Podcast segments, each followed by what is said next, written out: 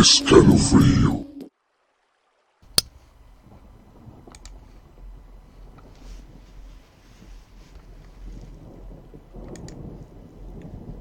Tenía 19 años. Una noche llegué a casa del trabajo muy cansada y fui a la habitación directa para ponerme la pijama. Me empecé a desnudar y miré hacia la ventana para ver mi reflejo. Pero lo que vi fue la cara de un hombre. Me tiré de golpe al suelo, muerta de miedo. Apagué la luz como pude, para que al menos no pudiese verme él a mí. Mientras intentaba devolverme a vestir histérica, vi que en la ventana ya no había una cara, sino una cámara. Una cámara enfocándome mientras yo intentaba reaccionar. Salí disparada de la habitación y alerté a mi madre y a mi hermano, que salió corriendo al jardín y se encontró la escalera que teníamos en nuestro garage, apoyada contra mi ventana. Pero ahí ya no había nadie. No pude dormir durante un año mirando esa ventana fijamente. Me pregunto, ¿quién tiene ahora ese video?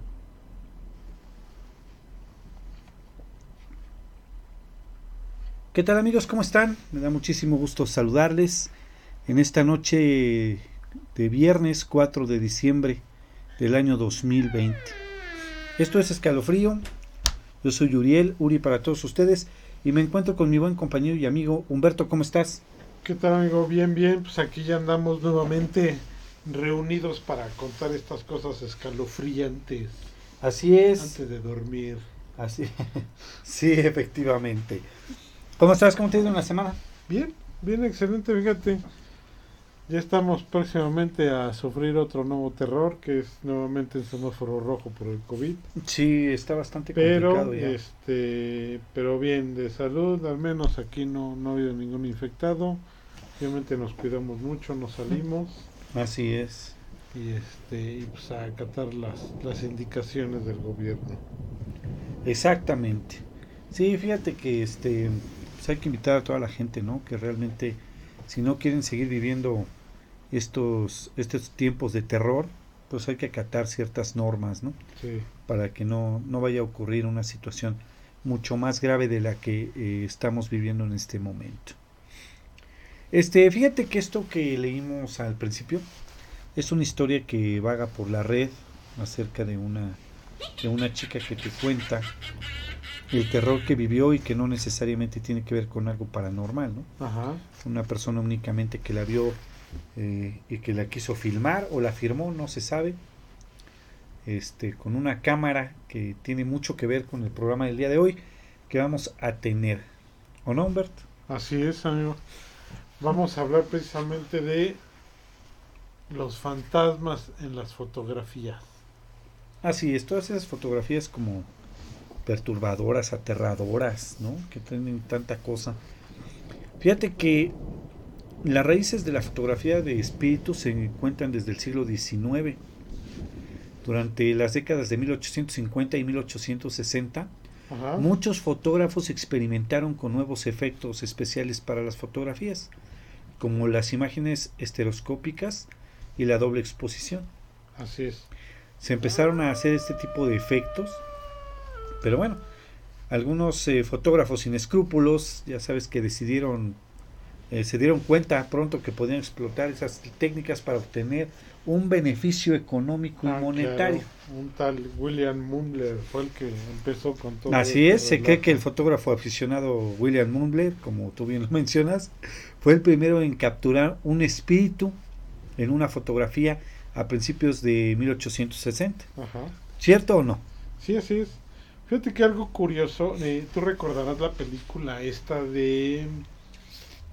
Ay, ¿cómo se llama? Ahorita ¿Cuál? me acuerdo. Ok. Eh, bueno, eh, en Inglaterra, por ejemplo, en 1840, fíjate que se puso de moda esto del retrato familiar con la persona fallecida. Así es. Ajá. Esos, para que veas, sí eran fotos de terror. ¿eh? Sí. sí, O sí, sea, y no tiene nada que ver con un espíritu. Pero fíjate que fue una costumbre que a lo mejor ahorita que ya traemos celulares, que todos los celulares tienen cámara y que no tenemos ningún problema para tomar una fotografía, pues a nosotros se nos hace algo muy común. Pero en aquellos entonces, cuando apenas iniciaba la fotografía, realmente tener una fotografía era muy costoso. Claro, claro. O sea, pues cabe decir que muy pocas personas tenían acceso a esto, ¿no? Solo los ricos. Entonces, se puso de moda tanto porque realmente cuando muere una persona, tú decías, bueno, una manera de recordarla podría ser tener una foto con él. Claro, claro, sí, Entonces, sí. por sí, eso sí. se lo tomaban, porque realmente decían, bueno, esta va a ser la última foto que vamos a tener con él Con para él, recordarlo. claro, sí. Incluso por eso muchas veces los, les maquillaban los párpados, simulando que tenían los ojos abiertos, Abiertos, ajá. para dar la impresión que la persona estaba viva. Así es. Entonces, cuando tú veías las fotos, realmente no siempre veías que había una persona muerta, porque no siempre los fotografiaban con los ojos cerrados. Exactamente. ¿sí?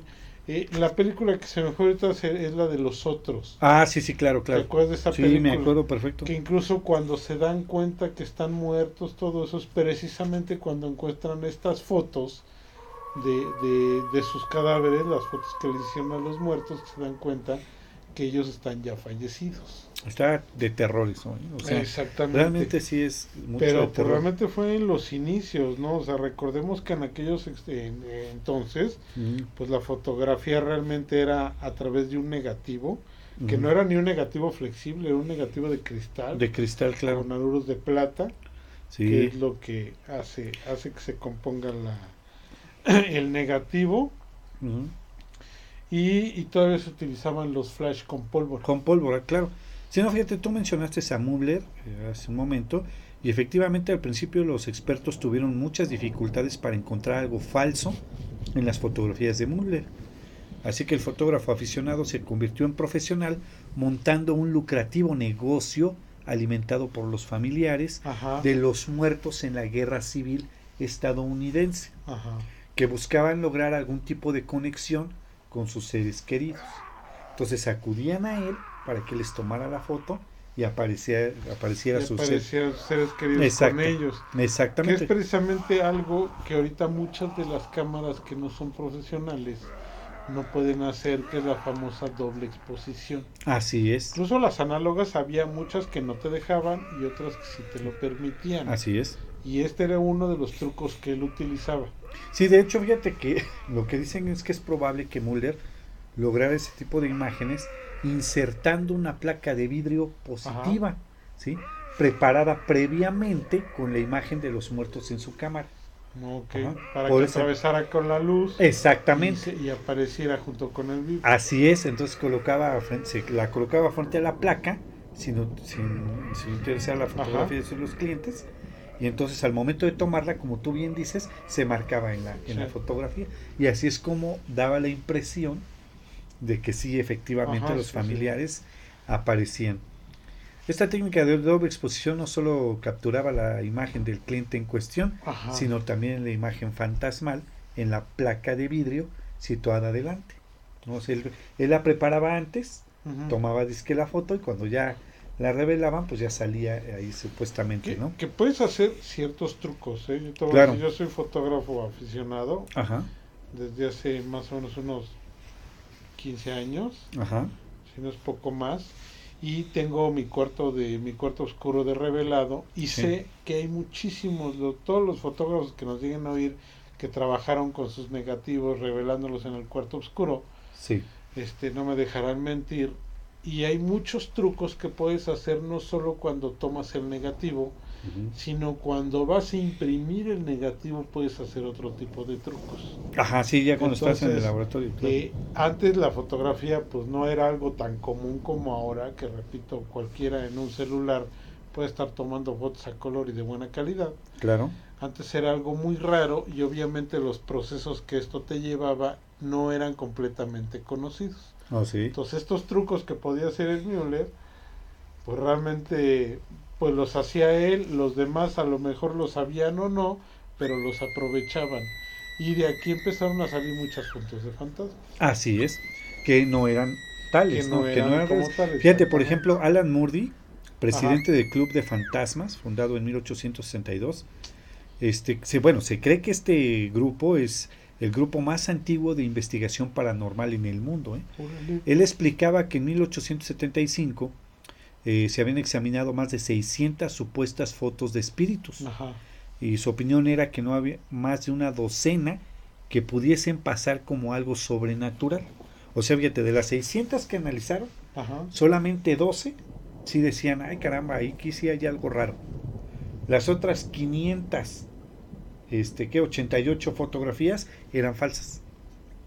De que estaban este, haciendo fraude con esa situación. Es que realmente, si te das cuenta, eh, aquí también hay que confiar mucho en, el dueño de la foto, claro. que tomó la foto. Sí, sí, sí, estoy de acuerdo. Porque tú, muchos, muchas de las fotos, recordemos, por ejemplo, hablábamos de la película esta de Veneno para las Hadas, ¿recuerdas? Me acuerdo, sí.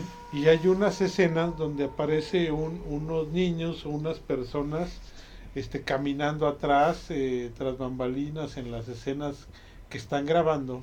Sí. Y según dicen los... Eh, bueno, los creadores de la película, los que estaban rodándola en ese momento, dicen que esas personas no estaban ahí hay una parte que está, había un niño, ah, que salía el niño y dice, no, es que ese niño pues no, no estaba ahí, no había nadie, ¿no? Sí, claro. Pero tú dices, bueno, es que realmente en ese tipo de detalles, pues tienes que confiar, ¿no? Claro, sí. Porque ellos bien pueden haber dicho, ¿sabes qué? Pon que salga un niño corriendo y nosotros para que gane popularidad la película decimos que no había ningún niño, ¿no? Sí, que no había nadie, claro. Exactamente. Obvio, obvio, sí. No, Pero sin embargo hay ciertos análisis que se les pueden hacer a las fotografías para ver en qué, cómo están sobreexpuestas Ajá. o si están expuestas más de una vez, directamente trabajando en el negativo. Claro, sí, sí, sí. Sí, sí, así es. En las análogas antiguamente. hay ciertas mañas también que puede uno tener como fotógrafo para hacer esto. Te digo, tanto al momento de tomar la fotografía, sí. que son fotografías de larga exposición generalmente, sí. las tienes que tomar con un flash si quieres dejar un fantasma. Yo mismo a, a varios de mis alumnos, por así decirlo, de fotografía, les he enseñado a generar fantasmas para que sepan cómo se hace el efecto, no para que anden bueno, ahí, fantasmas. Como el molde, ¿no? Exactamente. que, se hizo millonario con esta situación. Sí, exactamente. No, sí está, está interesante, fíjate. Fíjate que este está, está bien interesante porque inclusive después de, bueno, la llegada de la Primera Guerra Mundial, el espiritismo y la fotografía de espíritus habían ganado ya muchos eh, famosos defensores. Entre ellos el escritor Sir Arthur Corta, este, Conan Doyle, miembro del Club de Fantasmas, también era miembro. ¿eh? El sentimiento de pérdida de muchos países tras la guerra llevó a algunos a buscar reuniones con sus familiares y amigos muertos. William Hope, para entonces un establecido fotógrafo de espíritus inglés, fue uno de los que estuvo dispuesto a aportar entonces su experiencia. Y Hope, se, apellidaba Hope. Sí, y aparte se apellidaba Hope. Eh, fue acusado de fraude aparte. Eh, eh, fue investigado por la Sociedad de la Investigación Física, dirigida por un famoso investigador, Harry Prince. En 1922, en, en, el trabajo de Prince, Hope apareció como un impostor que jugaba con la doble exposición. Pero Hope pues siguió trabajando, apoyado por mucho de, de su gente que lo seguía. Fue apoyado y más de una década después Prince investigó uno de los casos eh, más desconcertantes. En 1936, dos hombres eh, de la revista Country Life fueron fotografiados al final de una gran escalinata en, Norfolk, Inglaterra. El fotógrafo uh, Probant y su asistente iban a tomar una foto de la escalera principal cuando bueno, el, pues, asistente, el asistente vio de pronto una silueta vaporosa formando gradualmente una forma de una mujer que bajaba las escaleras hacia ellos. Segundos después se toma la imagen apresuradamente y la foto fue publicada en la revista Country Life con el título La mujer marrón. Algunos creyeron que se trataba de Lady Dorothy, de la cual se decía que tenía poseída esa casa desde su misteriosa muerte en 1726. Prince creyó que las pruebas no habían sido manipuladas, pero otros no estaban tan seguros. Entonces ya también se investigó ese caso en esos años, uno de los casos más sonados este, a nivel mundial que se llamó La Mujer Marrón. Mujer marrón. Fíjate que esos datos de, de que luego fotografían como humo Ajá. Es muy interesante, ¿no? Porque tú dirás, bueno, pues cualquiera así puede echar el humito, le sacas la foto y dices, ay, la madre ese humo no estaba ahí cuando yo Sí. fotografié. Pero recordemos en, en- cuando hablábamos de esta película del ente, Sí, como no, buena que película. ellos lograron congelar algo, Sí, esa entidad, lograron congelarla dentro de pues prácticamente un cubo de hielo. Sí, y sí. dicen que precisamente lo que vieron era un este una figura que se formaba como si fuera humo pero con una forma este humanoide y, y que se debatía dentro hasta que logró salir Sí, claro. No, y sí se escapa, o sea, no, no. sí no- se escapa pero no era algo puede. así como si fuera humo o sea Sí, algo raro, como si ¿no? fuera etéreo No, algo etéreo, seco, exactamente. algo por el Sí, es la que es lo que ahorita escapa. ya definimos como el famoso ectoplasma Sí, sustancia que se supone que se supone viene de ese tipo de de apariciones apariciones, así es. Ajá. El ectoplasma muy, muy sonado en... ya después de los casos Sí, es lo que iba a decir, en las películas y todo lo que tiene que ver con cazafantasmas, Ajá. ya se es muy sonado el ectoplasma. Muy bien, mi Humbert, pues entonces ahora sí, necesito que me vayas diciendo qué nos traes. Bueno, vamos a mandar unos saludos. A ver. Mira aquí en, en YouTube. Diego Castro, buenas noches, buenas noches Buenas Diego. noches, Diego. Soy su fan, muchas gracias Diego, te agradecemos mucho que siempre estés siguiéndonos. Ricardo Ruiz, buenas noches, muy Buenas, buenas noches, noches Ricardo. Ricardo. Igualmente. Y también para Roberto Ruiz, Ah, ah, ¿son parientes? Ricardo Ruiz y Roberto que sí. Ruiz. Bueno, pero nos mandan saludos, igual buenas noches. Ahora sí vamos a ver es- el material que nos traes, mi querido Humberto. Yo también tengo, ¿eh? A ver, De te voy una a vez. y vamos pasando las fotos Ajá. y este y las vamos comentando. Tú las vas explicando y las vamos comentando cada una. ¿Cómo, Ajá, exactamente. cómo crees que va a ser así, verdad? Exactamente. Yo digo que puede ser de esa manera para que no haya ningún tipo de problema, Ajá. en ningún tipo de situación, ni Perfecto. mucho menos. A ver, A ver, viene la primera. En la primera, a ver, ahí Mira, está la primera. por ejemplo, esta foto es, es una historia de dos amigos. Los Ajá. amigos son, no es el humano y el perro, sino que eran dos perros. Ah, el perro ok, de la ajá. izquierda, el más grande, Sí. Ajá, tenía, eh, ¿cómo se llama? Tenía un amigo que era un perrito. El perrito murió, Ajá. pero más tarde, cuando el perro grande fue, fue fotografiado, sí, apareció su amigo en, en su parte trasera. Si, si alcanzas a ver, en la foto de la ah, izquierda sí, sí, sí, está el vi. perrito. El perrito cuando estaba vivo. La foto de la derecha fue una foto del, del dueño con el perro, con el perro vivo en ese entonces, fotografiaron, pero para ese entonces el perro pequeño ya había fallecido. Pero sin embargo, mira, parece que para atrás de su de su pata, en la pata trasera derecha, Sí. parece que sobresale una pequeña cabeza que viene siendo la igual a la este pues a la cabeza de, de su amigo cuando estaba vivo. No, hombre, está cañón esto. Entonces, esto es curioso porque generalmente se sacan fotos pero de personas vivas, Claro, sí, sí, de sí. fantasmas, Sí, de sí, sí. apariciones, de entidades, pero realmente este tipo de fotografías de animales o animales fantasmas es en extremo rara. Fíjate que eh, sí, era rara. Pues fíjate que yo te voy a decir algo que es bien cierto. Fíjate que este he visto muchos videos en internet de fantasmas de animales, ¿Sí? sí, de perritos, de gatitos. Este, pero esa es una pregunta. O sea, eh, ahí se puede confirmar que ellos también trascienden igual que nosotros. Pues debería, ¿no? Porque supone que en parte somos hechos de la misma energía y el mismo tipo de materia. Se supone. O sea, finalmente un, un animal está hecho de carne, eh, tiene sangre, tiene ADN. O sea, vaya, la estructura, eh, la estructura genética básica de, de un animal, sí, pues en algún momento nosotros coincidimos con un antepasado, claro. ¿No?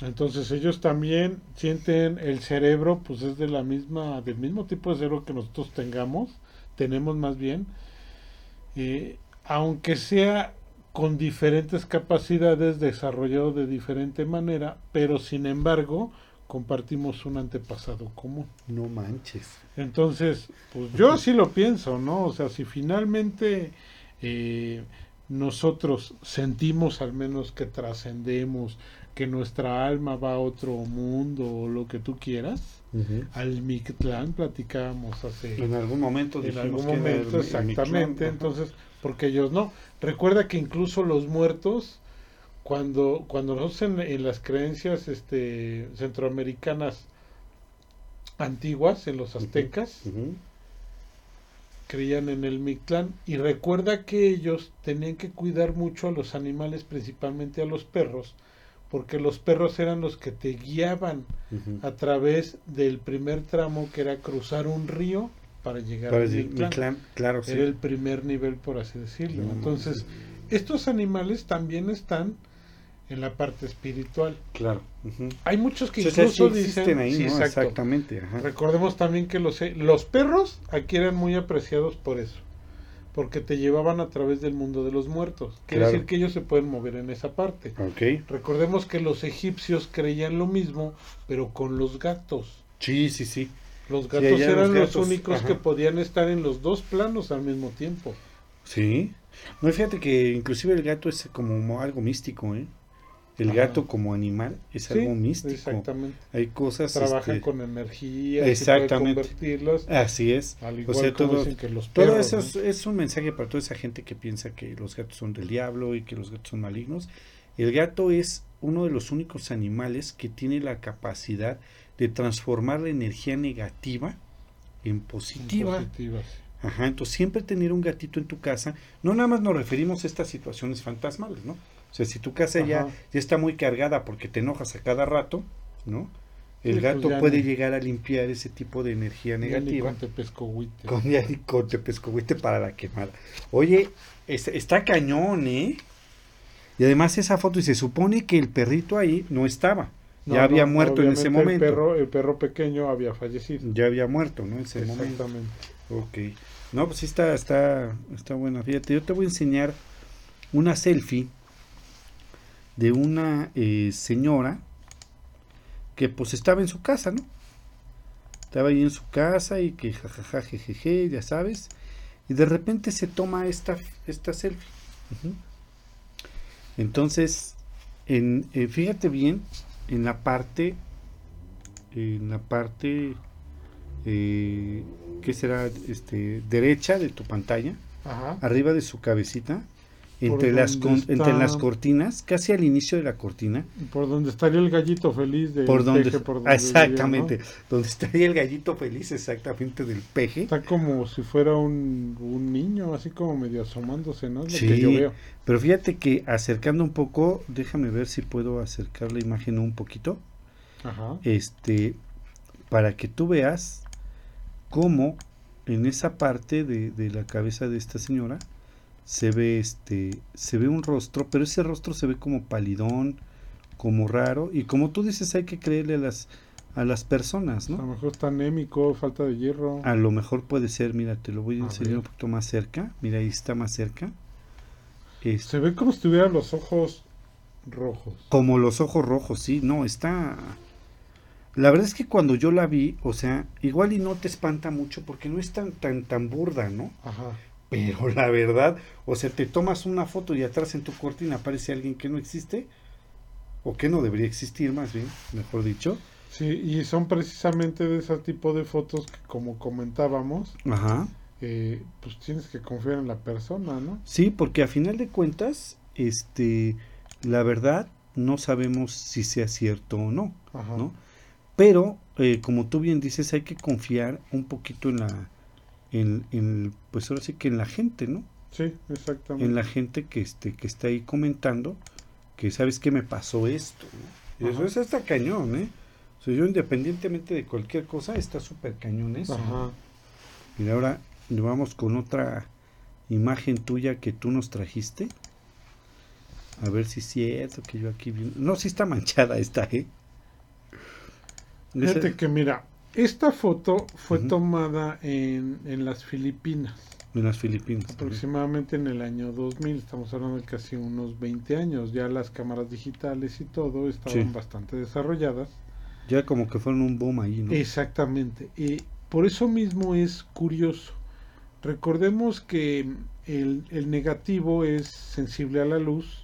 En las cámaras análogas lo que se ocupa es el negativo. Sí, claro.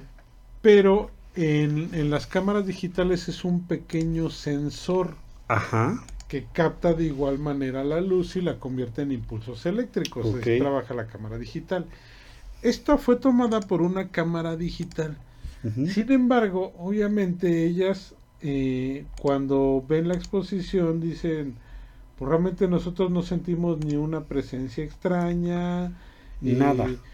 Puedes tú decir, es algún tipo de reflejo, porque realmente tienen el, el ángulo de los faroles que tienen ahí, están muy de frente, puede haber Sí. sido algún reflejo de lente, algo así.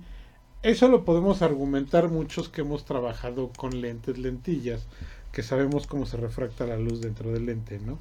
Sí, claro. Sí, sí, sí. Pero gente que obviamente cuando tú analizas y observas bien, pues sí se ve muy claramente cómo aparece como si fuera un brazo del lado izquierdo de la chica, Sí, sí, sí. de negro. Parece un brazo que le está agarrando el brazo a la chica, ¿no? Sí, claro.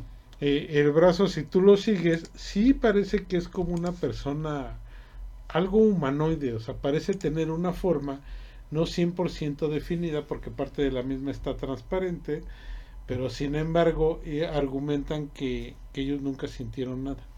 Sí, que no, supieron ni qué rollo, ¿no? Sí. Ajá. Recordemos también que hay ciertas historias, por ahí hay otro tipo de religiones, vamos a decirlo así, principalmente en África, donde te acompañan ciertos muertos para protegerte.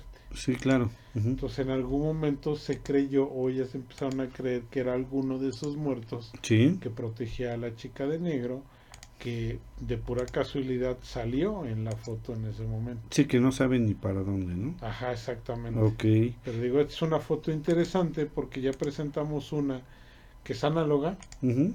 que ahorita voy a explicar en la en una- alguna que tengamos de, de color y blanco y negro, voy a explicar algunos detalles que hay que observar, pero esta es digital. Este es de... Ah, esta ok. es digital, esta es de foto, esta es de cámara De digital, una cámara digital. que Ujú. sin embargo también son capaces de, de percibir ese tipo. Incluso hay algunas cámaras digitales también negativos análogos. Ujú. Eh, recordemos la cámara Kirlian, por ejemplo, tiene un negativo especial que capta cierta energía que dicen que es el aura, Ajá. sí, pero aquí estamos hablando ya de otras frecuencias de luz, ¿no? Como la infrarroja, que en algún momento puede llegar a captarle la cámara digital. Claro. Pues ese sí se ve bastante gachana, ¿eh? Sí, Fíjate, sí, se no ve muy claro, más que nada la mano que está tocando la brazo, el brazo, El de, brazo la de chica, la chica. se ve muy claro. Yo creo que está cañón. A ver, pero ¿No? aviéntate otra. Fíjate que ahorita te voy a enseñar esta otra foto de una eh, selfie que se tomaron. La verdad es que está, también se me hizo bastante impactante esta, esta foto. ¿eh? Fíjate, y es la chica. Este va en un auto, en el lado del copiloto del auto, Ajá. y se toma una foto, una selfie, ¿no? Como diciendo, ah, pues mira, voy a ir a, al, al mundo a viajar, ¿no? Y de repente no se había dado cuenta hasta que algunas personas le estuvieron haciendo la mención de que había algo atrás en su Ajá. cabello. Si tú te fijas, se ve como un rostro, Sí. ¿sí? Que está atrás, en la parte de atrás. Pero no había nadie atrás. en su- También, otra donde tenemos Sí. que confiar en la persona. Tenemos que confiar en, en la persona, ¿no? ¿Estás de acuerdo? Sí. Ajá. Sí, Entonces ella comenta que pues niño no. así medio mal encarado, algo, Algo ¿no? así, no, sí. No, y fíjate si te fijas, está un poco como palidón. Fíjate en el Y color del flaco, pelo. ¿no? Ajá. Como- Fíjate en el color del pelo de la chica. Ajá. Y este. Y la realidad es que se ve como pálido, como si fuera un color muy pálido el que tiene en su cara. Sí. No se le ven los ojos, únicamente se alcanza a ver la boca, este, parte del pelo, la frente, y los ojos no se le ven. Pero si te fijas, este, eh, así se ve. Y fíjate, por ejemplo, en los lentes de la chava, se ve el reflejo de la carretera. O sea, sí va en el auto manejando.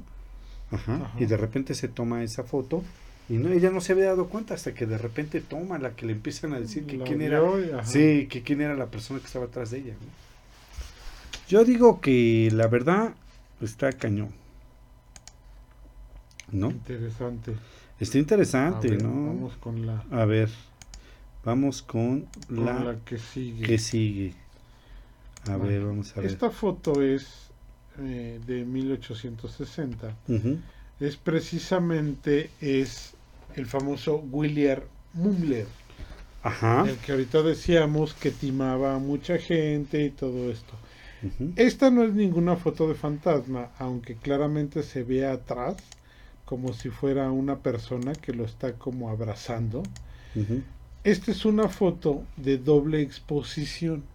¿Cómo se hace esta foto? Esta foto se toma eh, una primera exposición donde está la persona, que en este caso sería la señora, Ajá. Sí, sí. se toma de primera instancia, Sí. ¿sí? y sin recorrer el negativo se toma una segunda foto con una mayor exposición. ¿sí? Sí, sí, la primera claro. es de menor exposición, la segunda es de mayor exposición. ¿sí? Al, al ser diferente tipo de exposición, la primera queda subexpuesta. Ok. ¿sí? Y la, la segunda queda sobreexpuesta o con una exposición normal. Vamos a ver después otras fotos y les voy a explicar cómo se hace este tipo de trucos. De ¿no? truco, claro. Pero esta foto es obviamente es truqueada. Ok. ¿sí? Esta foto es de las fotos que él utilizaba. Bueno. Era el tipo de foto que él utilizaba para vender a la gente que ya estaba con sus seres queridos. Ok. Pero realmente es una foto de una mujer que estaba viva, la fotografían en primera instancia, después hacen una segunda fotografía con él y cuando tú revelas el negativo, el negativo te sale de esa manera. Y no Y te- todavía hay pequeños trucos que podemos hacer. Sí, porque esa sí se se ve como, revelando. como algo, tran- o sea, Se No ve es- como algo translúcido, pero claramente se ve como si fuera una mujer, ajá, eh, una tipo como diadema de flores o algo así que trae en la cabeza. sí, sí es lo que se y ve. este y con la mano derecha hacia arriba y el dedo índice levantado. Claro, sí, sí, sí, sí, o ¿sí? sea, Entonces, bueno, ahorita nosotros lo vemos muy simple, pero antes cuando la fotografía estaba iniciando, que repito, no todo el mundo sabía cómo se manejaba esto de la fotografía, pues era algo muy aterrador ver este tipo de cuestiones, ¿no? Realmente todo el mundo decía, ay, la torre, si es un fantasma, ¿no? Y es verídico y todos se lo, todos se lo creían. todo, todo lo... sí, es que eh, ah, en ese tiempo, pues, la, la palabra era algo importante, digamos, ¿no? Sí. que tenías que, Y que cuidar, como ¿no? tú dices, él se hizo un negociazo, Así es, ¿sí? Donde, donde realmente después hasta él, él mismo ofrecía y te generaba una foto con algún familiar muerto. claro, ¿no? Este, lo que sí no, no sé, yo digo, a lo mejor tú puedes tener un poquito más de información de eso. No sé si primero le pasaban la foto del familiar, Sí, ¿sí? Para que la viera o qué sí, una- sí, sí. Tú tienes que hacer esa foto de un mate- del, del familiar y regularmente aquellos, los negativos eran en un cristal. Ajá. Entonces tú hacer un negativo o un positivo. Mm, Si te das cuenta, la mayor parte, este tipo de fotos únicamente eran a blanco y negro. Sí. Eh, la entonación sepia que tiene, eh, bueno, principalmente que este es de 1860, es por el, el tiempo. Empieza a cambiar los aruros de plata, empiezan a cambiar su tonalidad con el paso del tiempo. Por eso se ve medio café.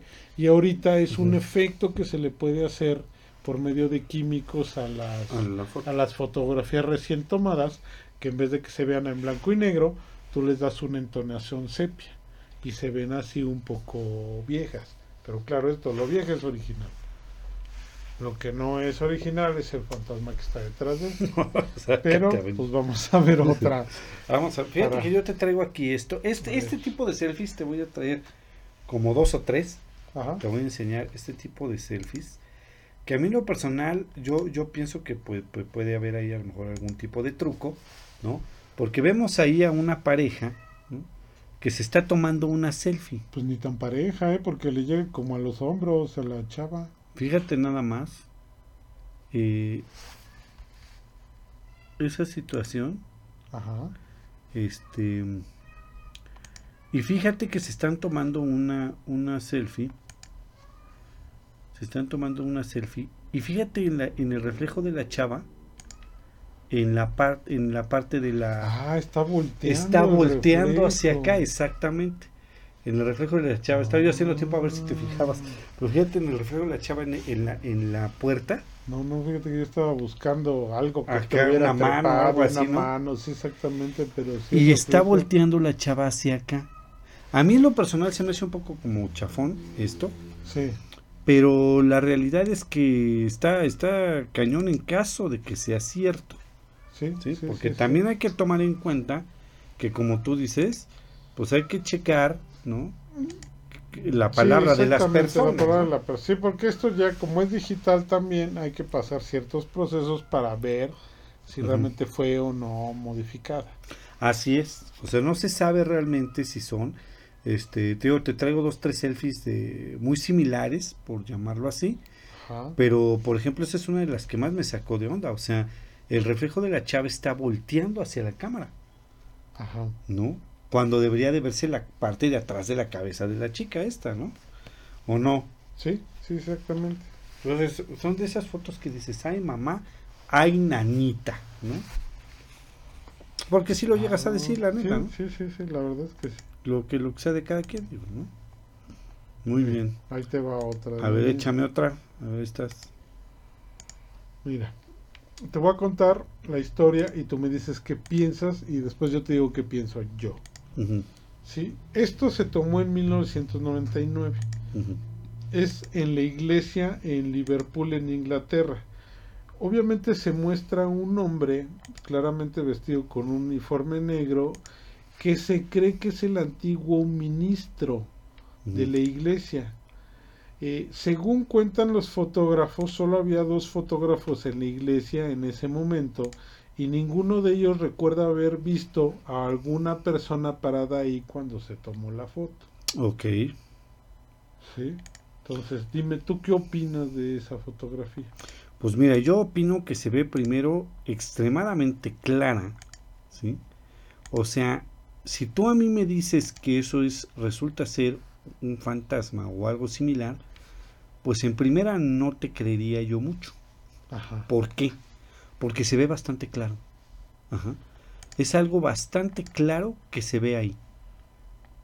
Y no hay como, como tú dices, hay que habría que confiar. Lo único que se ve ahí como raro, tú me dirás qué onda, es como que la persona que está parada se ve como borrosa. Ajá. Como si la cámara se hubiera movido. Sin embargo, mm, ahorita te explico ese efecto. ¿No? Sin embargo, toda la demás estructura de la iglesia no se ve así. ¿Me explico? O sea, se ve una foto bien. Sí. No se ve que se haya movido algo. Entonces ahí, ahí la verdad yo creo que sí está. Ahora te va lo que yo digo, a ver. lo que yo opino. Igual, si hay fotógrafos en la audiencia, no me van a dejar mentir. A ver. Yo he llegado a hacer este tipo de fotos y en iglesias precisamente la luminosidad dentro de una iglesia eh, no siempre es la más propicia para tomar fotos de buena calidad. Ok.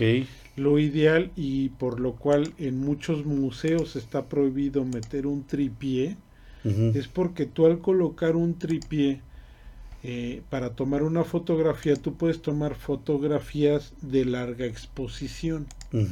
¿Esto para qué te sirve? para que tú sin importar la luminosidad, bueno, más bien para que no te afecte tanto la luminosidad, porque eso siempre importa en la fotografía. Sí, claro. para que no te afecte tanto la luminosidad, tú la colocas sobre el tripié y puedes hacer fotos de más de un quinceavo de segundo, que es lo menos la velocidad, Sí, la velocidad menor. menor recomendada Así para es. que tú tomes la foto de propia mano, ¿no? No te Y eso estoy hablando de un quinceavo ya casi casi que eres que eres este, no sé, un cirujano, ¿eh? Yo soy cirujano. Que tienes un pulso acá, pero de los De meros. No, de No. maraquero no, eso yo uno sobre 60 y Sí. con flash. Y con flashback. Y- Pero este tipo de fotografías nosotros las hacíamos mucho. Precisamente las puedes hacer de 2, 3, 4, 5 segundos. Ese tipo de fotografías forzosamente tienen que ser con tripié. Por eso, Ok. por eso toda la estructura de la iglesia sale muy nítida. Ajá, sí, y sí, esto sí. que sale el Señor, volvemos a lo mismo que hay que tomarle una cierta confianza a los fotógrafos de lo que dicen que ahí no había ninguna persona parada cuando lo tomaron. Porque si tú me preguntaras a mí cómo yo haría esta foto, yo haría esta foto tomada que más o menos fuera unos 2 a 3 segundos para lo mucho. Ajustaría la exposición, obviamente sobre tripié, y le diría a la persona en cuanto oigas el este el flash, el flash, el obturador, El obturador, sí. en cuanto oigas el obturador, da un paso a la izquierda. Y la persona va a salir barrida de este mismo Ah, modo. mira. ¿Por qué? Porque la persona se está moviendo. No. Por eso sale barrida.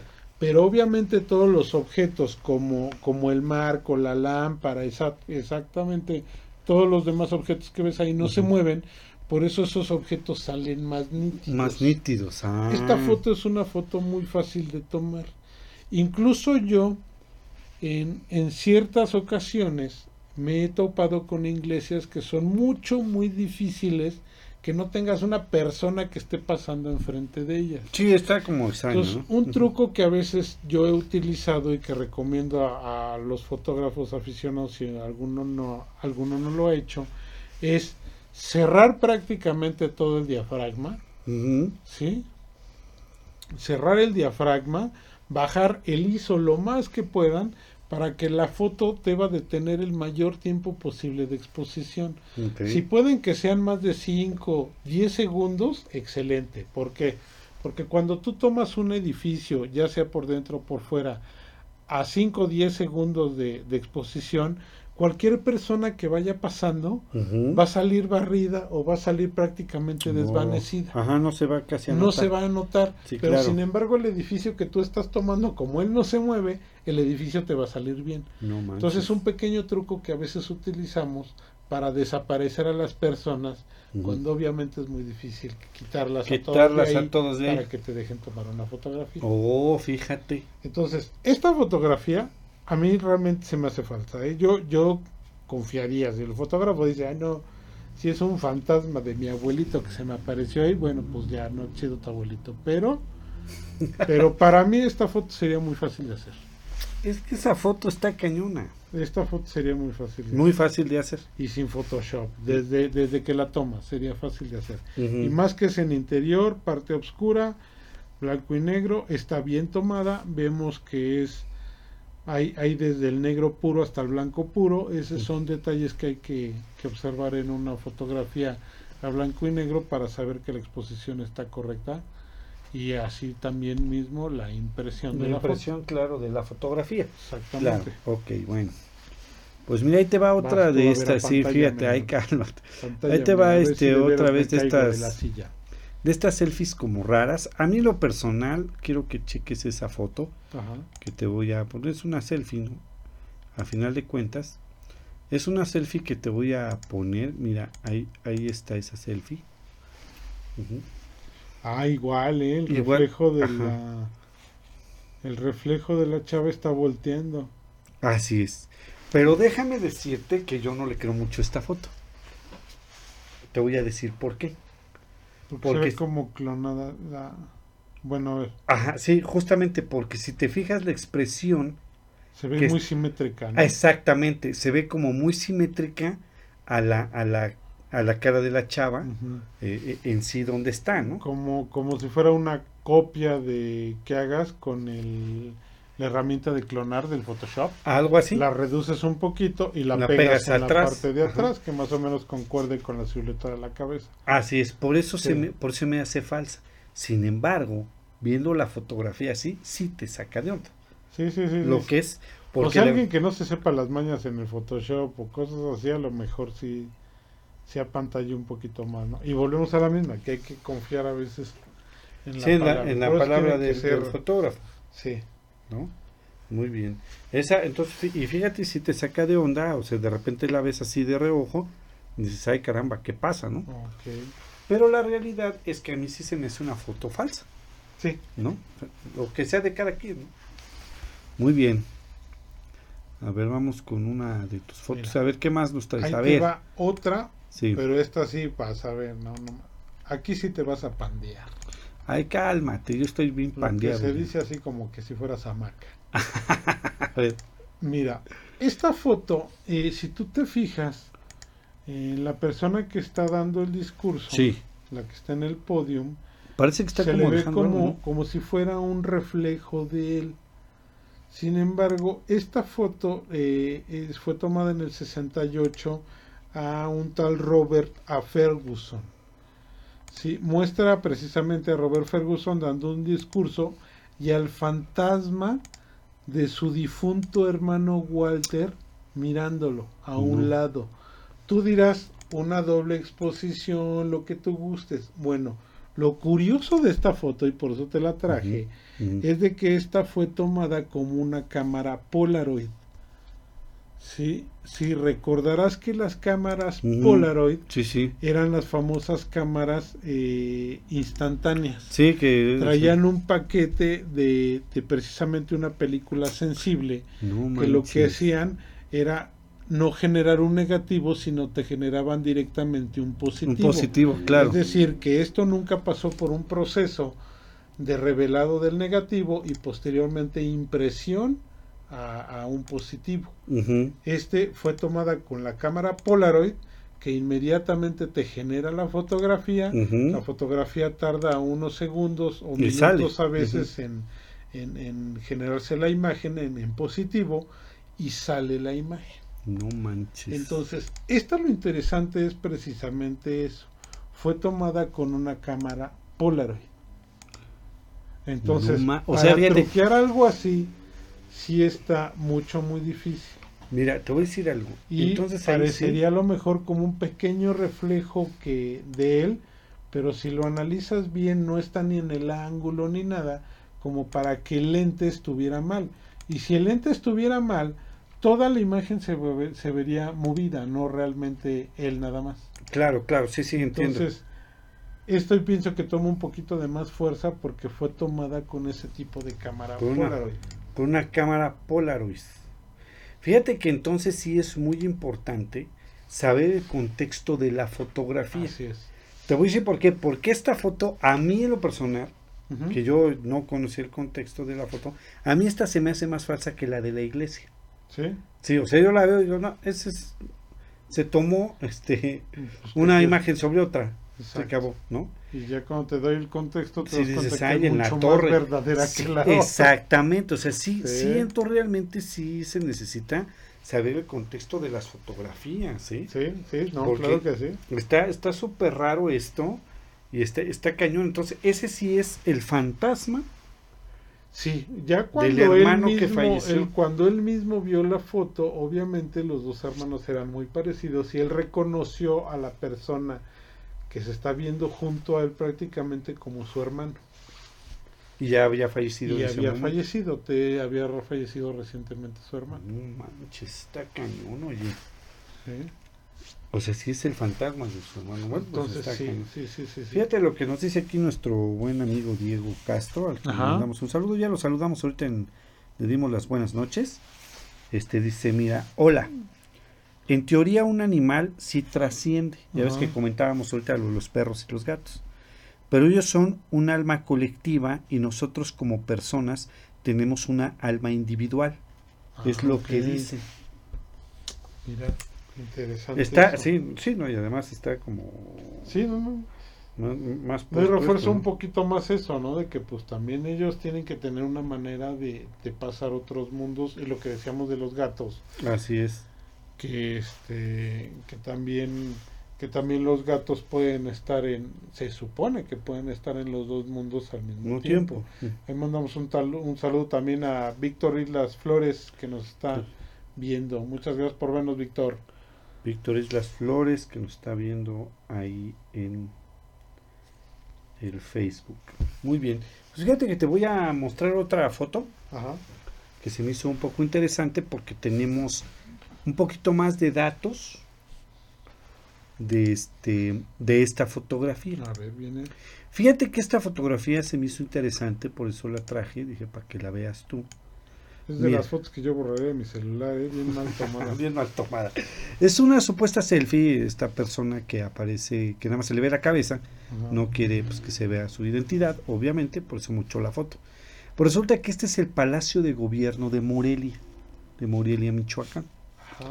Estaban paseando por los pasillos en donde supuestamente no había nadie. Aquí volvemos a la misma situación de que tenemos que creer en lo que la gente está diciendo. Ajá. Este, entonces en los pasillos estaba vacío, o supuestamente debería de estar vacío, únicamente ellos venían caminando, y si tú te fijas al fondo, ajá, al fondo de la foto, hay como una persona que es- Asomando. Asomándose en la parte izquierda de uno de los muros. Ajá. Pero también se ve otra figura que está como sentada, le le estamos viendo de perfil. Yo pensé que era como una banca. Es una banca, pero un- se ve como una persona ahí sentada. No, no, no, yo pensé que era como una banca. como una banquita ahí, ¿no? Este, y pues resulta de que ninguna de las dos personas debería de estar ahí, esa es la situación, ¿no? Entonces cuando ellos se toman la selfie y la ven, sí, se llevan el susto de su vida, La porque pues, de una- la, la frente de la chava, porque, ¿no?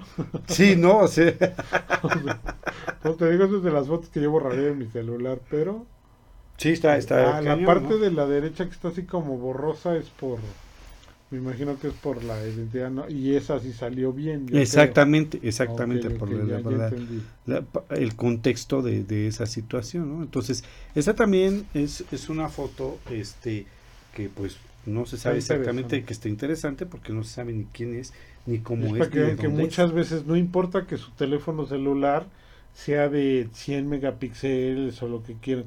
Muchas veces no es tanto la sensibilidad del, del, este, del sensor, vaya, Claro, del sensor, sino la calidad del objetivo o del lente. o de lente, claro. del- que es lo mismo, ¿no? Pero muchos lo conocen como objetivo, los fotógrafos, este, personas normales que no trabajan en eso, es el lente.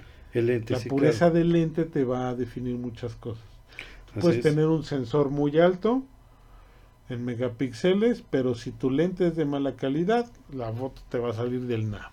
Así es. Sí, tiene que ver todo, porque si Sí, no, pues no ver. está. A ver, este, pues, que ya tenemos ya una hora con esto. sí, no, no estamos no avanzando estamos- nada. Exactamente, estamos más tendidos Perfecto. para alcanzar a ver más. Para alcanzar a ver más. A ver, pues órale. Dale, dale, dale, dale. ¿Qué nos Mira. trajiste más? A ver. Esta rápidamente es una de las fotos que yo yo yo considero como de doble exposición.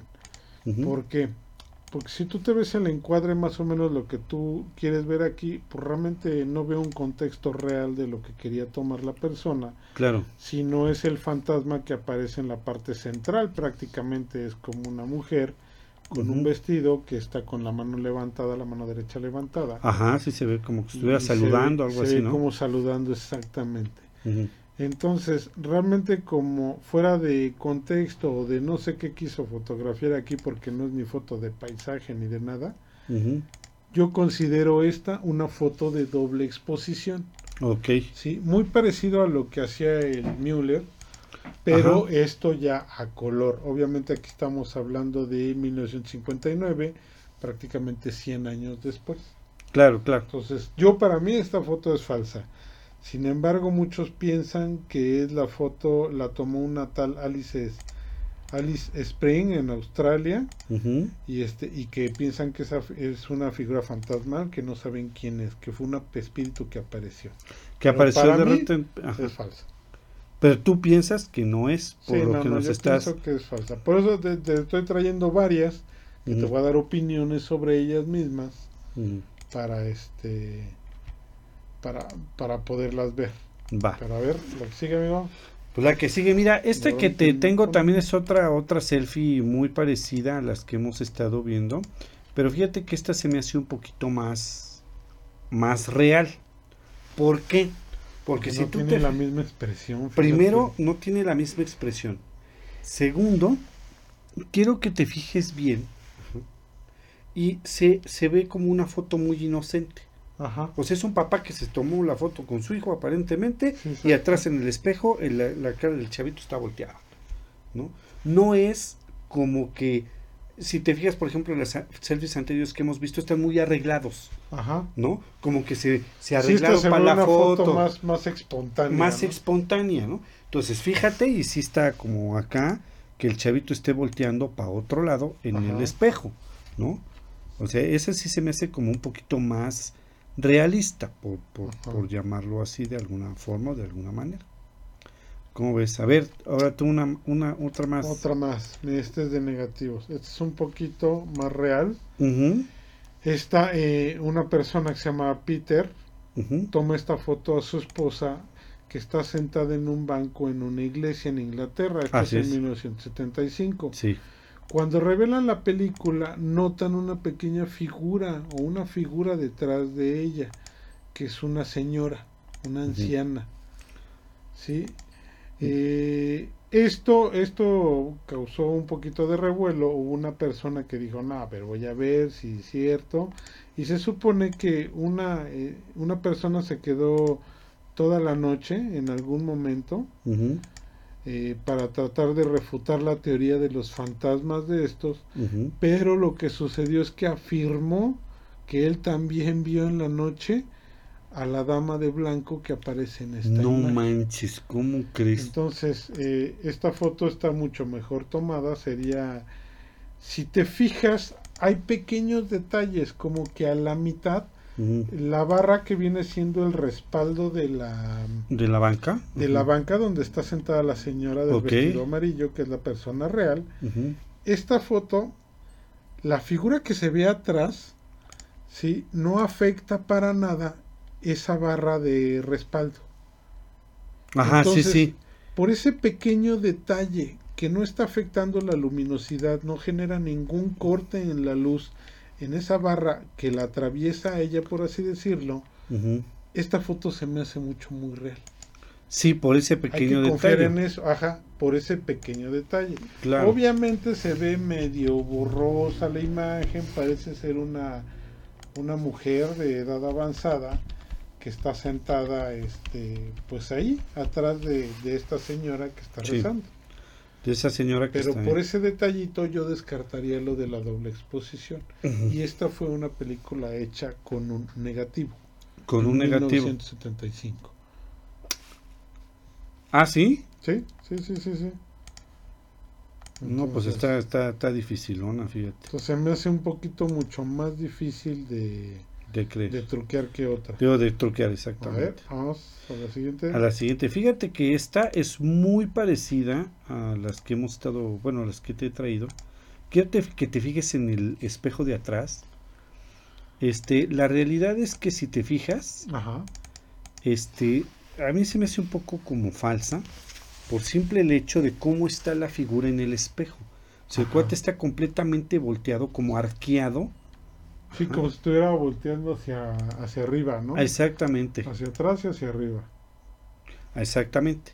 Entonces, si tú te fijas, está como arqueado todo ahí el chavo este. Ajá. Entonces, como que no se me hace tan, tan real esta foto, fíjate. O sea, yo- volvemos a lo mismo, por la simple y sencilla expresión que tiene, como que no hay mucho de dónde hacerse, mano. Ajá. No, para dónde hacerse, la verdad. O sea, si tú te fijas, a, a mí se me hace una foto falsa, inclusive creo que hasta el cabello es diferente. Sí. Ajá. Entonces sí se me hace como muy falsa esta foto. Pero tú la ves de repente Sí. y sí te saca de onda. Sí, sí, te saca de saco. ¿Estás- ¿Estás de acuerdo o, o de plano estamos mal? Pues sí, sí, sí, eso sí. A ver. A ver, échale la otra. vez. Échale otra. ajá. Esta es foto de una iglesia en 1963. Ajá. Sí, eh, el personaje que aparece ahí, si vemos de la parte derecha, aparece un personaje como si fuera un monje, que parece estar posando demasiado.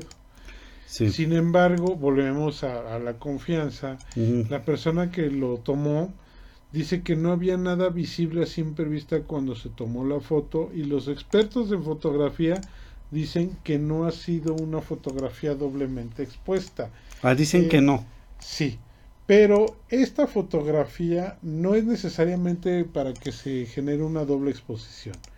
Digo, aquí volvemos a lo mismo que hay que confiar en el fotógrafo, él dice que es verdadera, hay que creerle, si es persona de confianza, pues no tiene por qué mentir, ¿no? Pero esta fotografía ves los detalles claros, como lo había mencionado antes, con la del monje. si tú como persona, tú te paras, haces una foto que sea de 5 o 10 segundos, tú te quedas quieto, puedes aventar un flash, esta foto no se ve que tenga contenido de un flash, pero tú puedes aventar un flash para que la impresión de la persona se impregne más en el, en el sensor. Y en ese momento cuando te dan el flashazo tú sales corriendo de la de la este de la escena. Tu imagen va a quedar translúcida algo muy parecido como esto. Ah sí o sea sí se puede hacer de alguna sí se podría fabricar. De alguna manera este tipo de imágenes sí se podría fabricar sin embargo es bastante interesante que al parecer por ciertos detalles queda en, en bastante duda en bastante duda. Sí, claro. obviamente muchos dicen que es una doble exposición. No creo que sea una doble exposición. Se puede hacer con una sola exposición. Claro. Y te puedo explicar, el, ya te expliqué el cómo. Porque la mayoría de los objetos que están ahí están en un interior con poca luminosidad y realmente ninguno de ellos está moviendo más que el objeto que está saliendo translúcido. Entonces, con una foto de larga exposición se puede lograr ese efecto. Ok, muy bien, eso me parece interesante, ¿no? La situación. Ahora te voy a enseñar una foto que realmente el contexto, sí, el contexto es más, más gachón, la verdad. No es por otra cosa, pero sí el contexto de la foto, más que la foto es lo más, lo más gachón. vas a mandar otra foto de espejitos. No, fíjate, ahí te va. Ahí vemos en segundo plano a un niño que está durmiendo y en primer pero bien dormido, pero bien dormido. Y en primer plano como la mitad o una parte ah, de una cara como si se hubieran tomado una selfie ¿no? ajá como si alguien estuviera así este se tomó la selfie con el que está dormido no ajá. Ahí vemos parte del ojo. ahí en la briega, exactamente algo así no como bien borracho una parte de la oreja una parte de la mejilla no bueno ajá. la historia de esta foto es lo interesante Resulta de que es una mamá que vive con su hijo, viven solos en una casa, ¿sí? El niño le pide a su mamá el celular para jugar. Y ella le dice que sí. Entonces se va al cuarto, se va al cuarto a jugar este, este niño. Este, y de repente la mamá, pues pasan varias horas, ¿no? Y el niño no regresa. Entonces ella sube al cuarto y lo ve que está dormido, se quedó dormido. Y todavía el celular, dice la mamá, que, está junto a su mano en la cama. O sea, se quedó dormido jugando y se quedó, ahí se durmió. Cuando la mamá ve el celular y empieza a revisar las fotos, se encuentra con esta foto. Ah, caray, o sea que ese no debería estar ahí. No, o sea, no vive nadie con ellos. Y no fue la mamá. Y no fue la mamá. Tampoco el niño. Y obviamente tampoco el niño. Ah, o sea, lo que está detrás de la foto es lo que realmente espanta. O sea, si tú te fijas en la foto, pues no, no, no hay nada así que salgas gritando, algún, no. Ajá. ¿no? Pero sí, en la historia que está atrás de la foto es lo verdaderamente escalofriante, ¿no? Que está, está cañón, o sea, en caso de que sea cierto, porque como tú dices, hay que confiar, ¿no? En caso de que sea cierto, está cañón la historia, ¿no? Inclusive la historia está cañón. ¿Quieres sentir ñañaras? A ver, a ver, échamela. Ajá, a ver. Ahí te va. Te explico rápidamente. Está muy interesante esta foto. Esta foto fue tomada en 1947 por la señora Andrews. Sí, esta foto, ¿cómo la ves? Pues yo la veo una foto normal de un niño que está sentado ahí en una tumba en un cementerio. Este, como que lo pusieron ahí para tomarle una foto, ¿no? Y el niño se ve medio transparente. Sí, el niño se ve medio transparente. Hay una doble exposición o algo así. Bueno, te voy a decir algo. Según ella, la señora lo que fotografió fue la tumba. cuando fotografió la tumba no había ningún niño ahí. Ay, no es cierto. No había ningún niño. Ese niño salió cuando reveló la foto. No te pases. de Pero cuando ella toma la imagen y si te das cuenta la parte central de la fotografía es precisamente la tumba, no el niño. Sí. Se ven las demás tumbas, todo eso, pero la parte central se ve que esta tumba es la que está fotografiando. Sí, la que encuadró para la señora. Sí, claro. exactamente, el encuadre está ahí. Pero la señora, eh, este, lo que ella dice es de que cuando revela la película ella se da cuenta de ese niño que está ahí sentado, pero nunca había ningún niño ahí, o sea, ella iba sola No, no te y ella tomó esa foto sola. ¿Y no te da miedo? Sí, no, pues no, pues a mí no, porque yo no tomé eso, ¿no? Ella tiene, sin embargo, una hija, pero es que su hija no es la que aparece en alguna, este, Eh, sí, en esa foto, ¿no? en esa foto. Y dice que a pesar de que hay algunas tumbas para niños cerca, el niño de la imagen no ha sido identificado. O sea, no saben quién es. No saben quién es. O sea, no es pariente de ella, nada No, de no eso. es pariente de ella ni pariente de alguno de los que estaban ahí cerca de los que logró contactar. ¿no? Claro, claro, sí. Pero lo Mm. interesante es que ella fotografía una tumba y cuando revela las fotos, este sale este niño. Mm. Es algo interesante porque fíjate que cuando a mí me estuvieron, Ajá. cuando a mí me estuvieron, este, enseñando a tomar fotografías, eh, tengo varios amigos que me hicieron el favor, fotógrafos muy expertos. Fíjate que una de las prácticas fue precisamente irnos a meter a un panteón. Ay, sí, gracias. De día, no, de día, Ah, de día, obviamente, no, claro. de día, obviamente. Y lo que tú fotografías era precisamente el, el arte, pues, el arte fúnebre, el arte post-mortem, ¿no? Claro. Lo que vienen siendo las lápidas, los pequeños ángeles, Sí, las cruces, lo o que sea, sería el arte del cementerio. ¿no? Exactamente, Claro. el arte, porque en todo eso hay que saber ver el arte, es, Claro. es- es parte del ojo del fotógrafo. Claro, claro, claro, obviamente. Entonces, cuando tú fotografías, nosotros entrábamos a- ahí y fotografiábamos criptas, fotografiábamos muchas de esas cosas y ya después analizábamos la calidad de las imágenes y todo. Nunca de lo que yo fotografié, nunca salió algo así. ¿Nunca has fotografiado dio- algo así raro? Sí, pero no en un panteón. Ah, ok, ok, perfecto. No te lo platicaremos si no lo traje. Sí, Sí. pero a ver, vámonos a la que sigue. Vámonos a la que sigue Para para, no que se... Sí, exactamente. Bueno, esta, esta foto que ya estoy viendo aquí en la transición es muy conocida, ¿eh? ¿Ah, sí? Sí, sí, sí. el de No, no Parece el Elliot. Pez, pero no. Pero es más o menos como de, como de la época. ¿eh? Esta fue en 1959. Ujú, Esta obviamente toma la fotografía de esta persona. eh, fue tomada por un Mabel Chirney. Muestra a su esposo en el auto.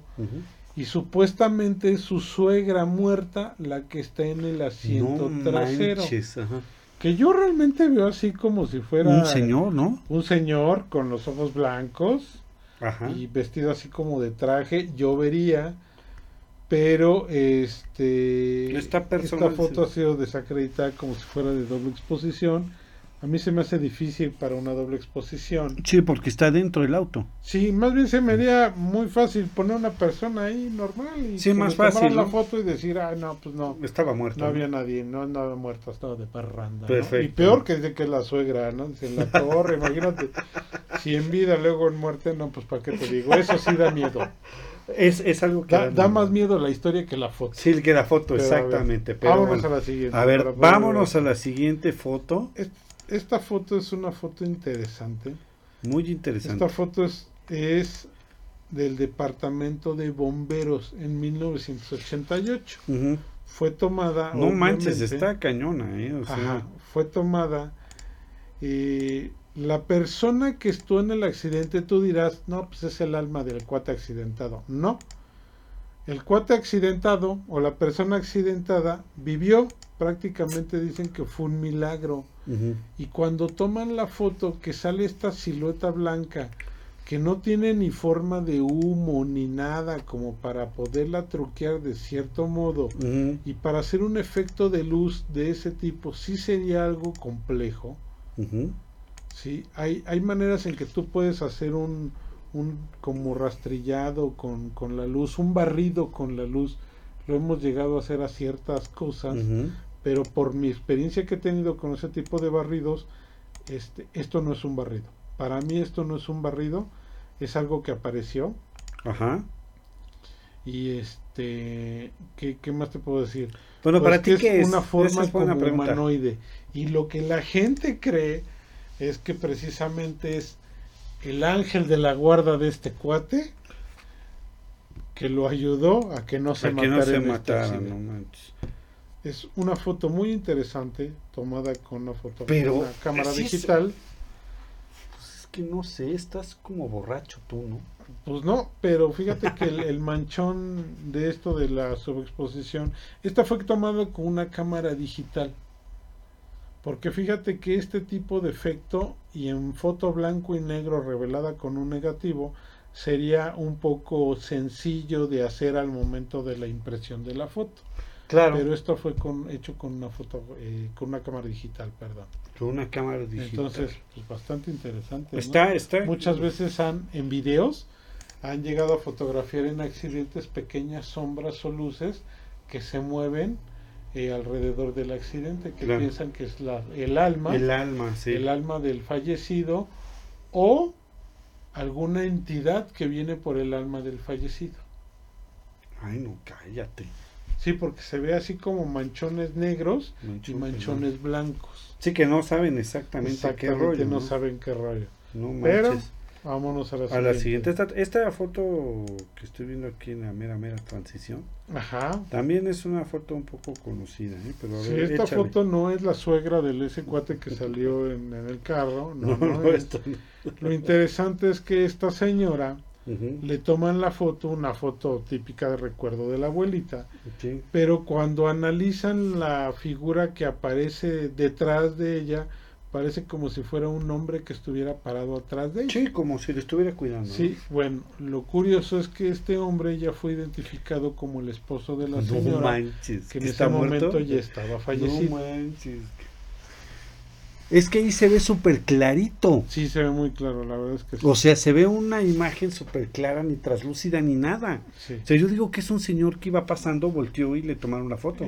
Sí, o que iba a llegarle por atrás a la señora como para abrazarla, algo así, Espantarla, algo así. ¿no? espantarla, algo así se me ocurre. Pero vaya, lo que cuentan, volvemos a lo mismo que tenemos que confiar, lo que cuentan es de que el señor ya estaba muerto cuando esta foto fue tomada. No te pases de lanza. Ajá. No, sí, sí está cañona. A ver, pues decir, continúa con la siguiente. Bueno, mira, vamos a ver la siguiente. La siguiente fue tomada en 1919. Recordemos que en esas épocas era mucho, muy difícil generar un truco fotografía. Claro. Esta fotografía fue tomada por Sir Victor Goddard del Sí. escuadrón, de un escuadrón en 1919 al que él pertenecía. Está marcada eh, una, una pequeña este, silueta.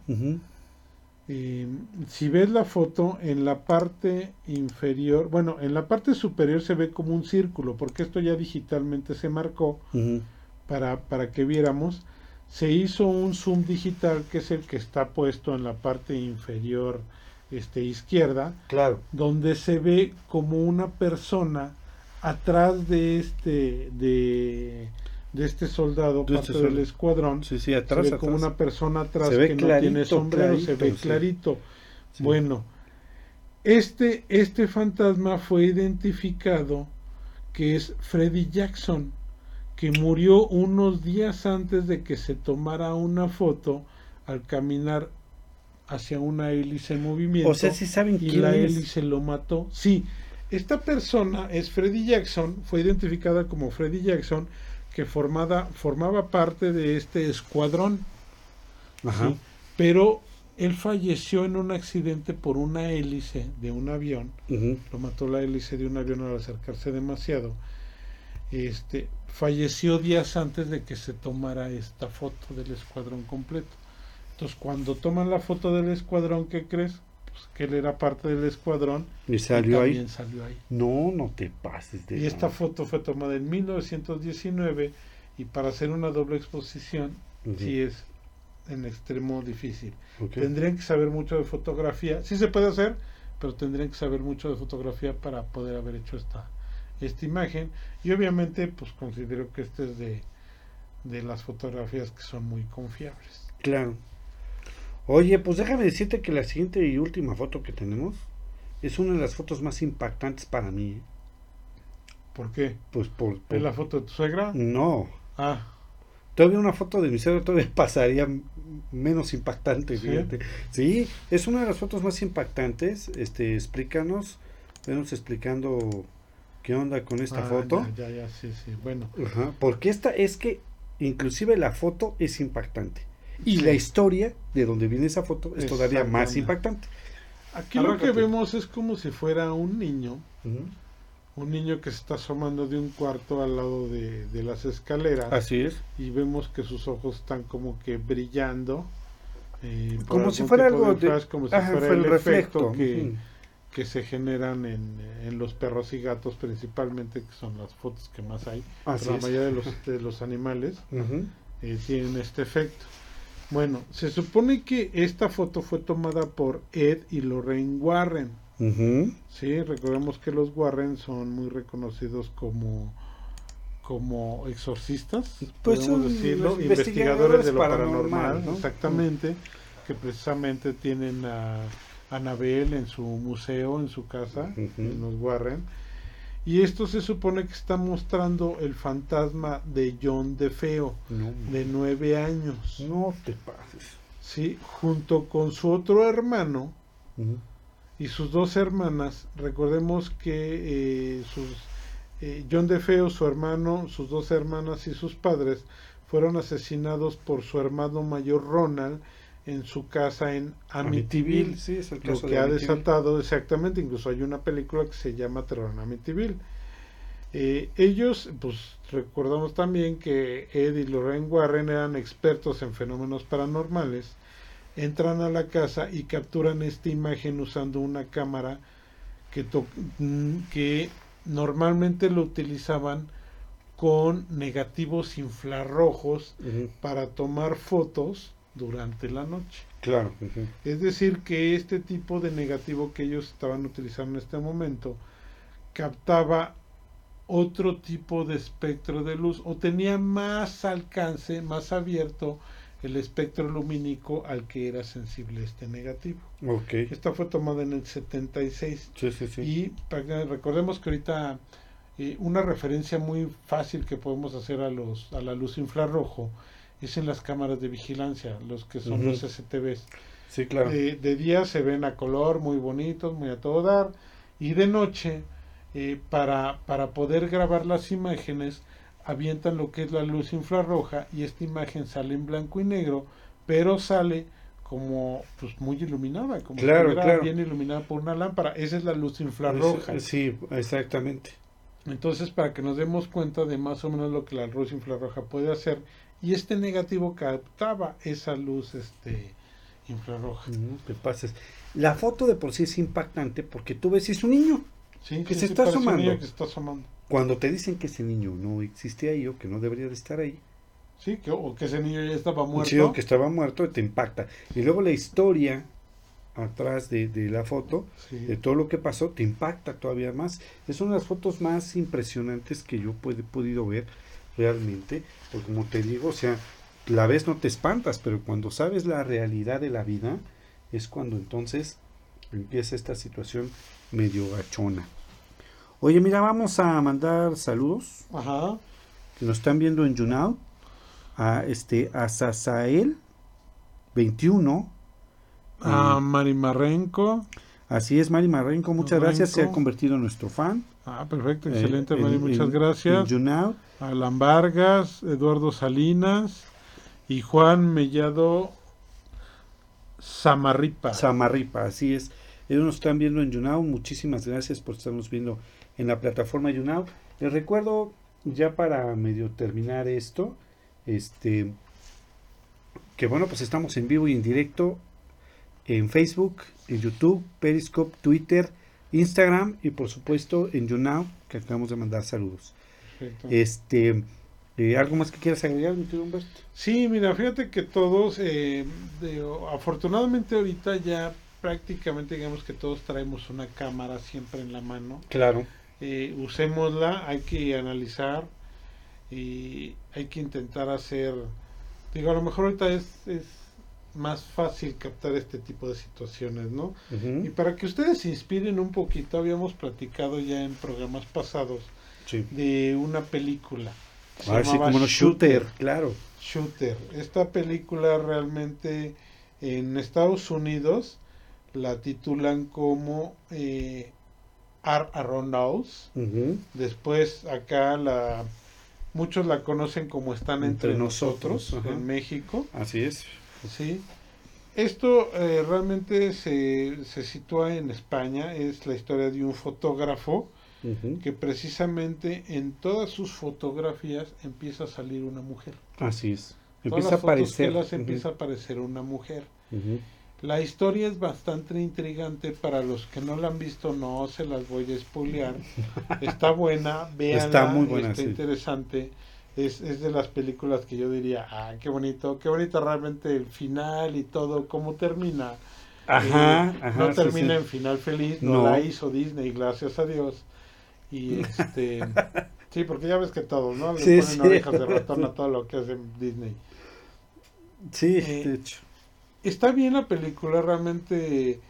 Ya cuando descubren la historia de por qué aparece esta chica detrás de sus fotografías y todo eso, eh, entiendes mucho de la situación, incluso logras hasta justificar. Pero repito, véanla. Se llama Shooter, película es del 2004. Están entre nosotros, la conocen en México o Are Around Us Así es. en Shooter, En Shooter, este, en inglés. en Estados Unidos. En Estados Unidos. Exactamente. Este, fíjense que sí, véanla, es una muy buena película de terror y suspenso.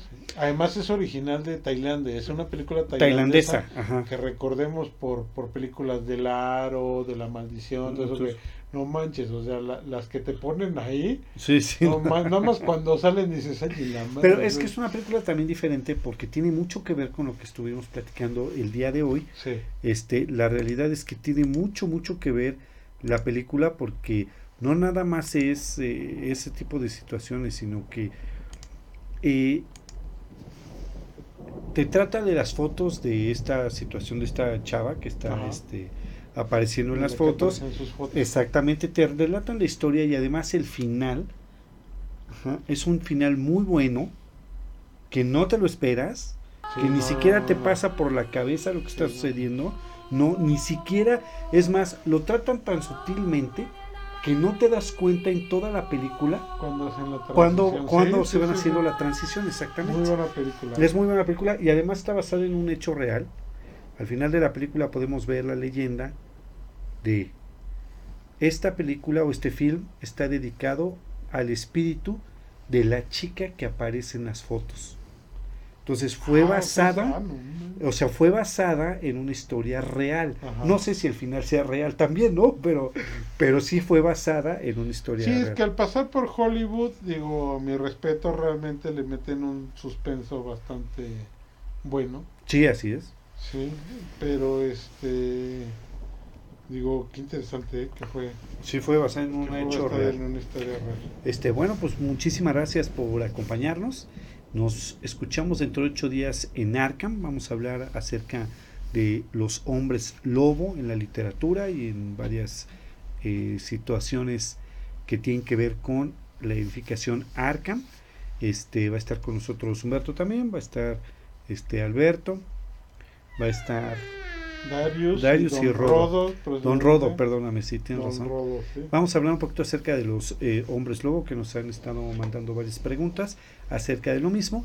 Las vamos a contestar el siguiente viernes en Arkham. Y nos vemos dentro de 15 días en Escalofrío. Eh, si es amigo, no se lo pidan por favor porque van, lo, lo vamos a dedicar, ya estamos muy cerca, a las historias terroríficas de Navidad. Ocurridas en Navidad, sí. ocurridas en Navidad. Así es. Hay historias Pero historias de terror, ¿eh? no, no así como el extraño mundo de Jack No, no, no. y todo eso, que No, no. El Grinch, ¿no? el Grinch, exactamente. Exactamente. no. No, es este, sí vamos a hacer este, esta situación de, de las De historias más terroríficas en Navidad. Navidad. Sí hay muchas interesantes, la realidad es que hay muchas historias de miedo en Navidad, como que siempre van de la mano, ¿te fijas? Pues es interesante cómo se desarrollan, ¿eh? Sí, exactamente, está Y, como... y más de que nosotros, aparte de que son, son historias, como que nuestra imaginación, yo diría la, la, la ardilla creadora, Ajá, ajá. le, le gusta meterle un toquecito así de, de suspenso, meterle cosas que a ti realmente te generan miedo. Así es. Entonces, Sí. Por eso volvimos incluso a este tipo de esquema más, más hablado que en video. Sí, para darle ese dejamos ambiente. trabajar ¿no? ese ambiente y que trabaje más la imaginación. Y luego cuando la imaginación te empieza a traicionar, no, no, pues para qué te cuento. eh? Sí, no, Pero esas historias en Navidad están bastante sabrosas. bastante buenas, ¿no? ¿Sí? Sí, sí, sí, claro Muy que bien, sí. mi querido Humberto. Pues muchísimas gracias. Les mandamos un saludo a todos los Un que nos saludo a todos y gracias por vernos, escucharnos. Ya saben, todo esto es para ustedes, para Así es. divertirnos, para hacer más ameno todo esto, toda esta situación que estamos pasando. Así es. Y por favor, compártanos y recomiéndenos con sus familiares y amigos. Así es. Y ya saben que si quieren participar con nosotros, este, llamarnos para contarnos alguna experiencia eh, extraña que hayan vivido, pues lo pueden hacer mandándonos un correíto a radioescalofrío1 o si lo prefieren dejarnos algún mensajito en cualquiera de las plataformas que nos estén viendo. Hoy mandamos muchos mensajes, en, muchos saludos en varias plataformas, así que en cualquiera que nos estén escuchando nos dejan un mensajito y con todo gusto nos Claro comunicamos sí, con ustedes para que nos platiquen su experiencia aquí en vivo en esto que se llama escalofrío. Que tengan una excelente noche y nos vemos en el siguiente programa. Creo que sí, amigo. Buenas noches a todos.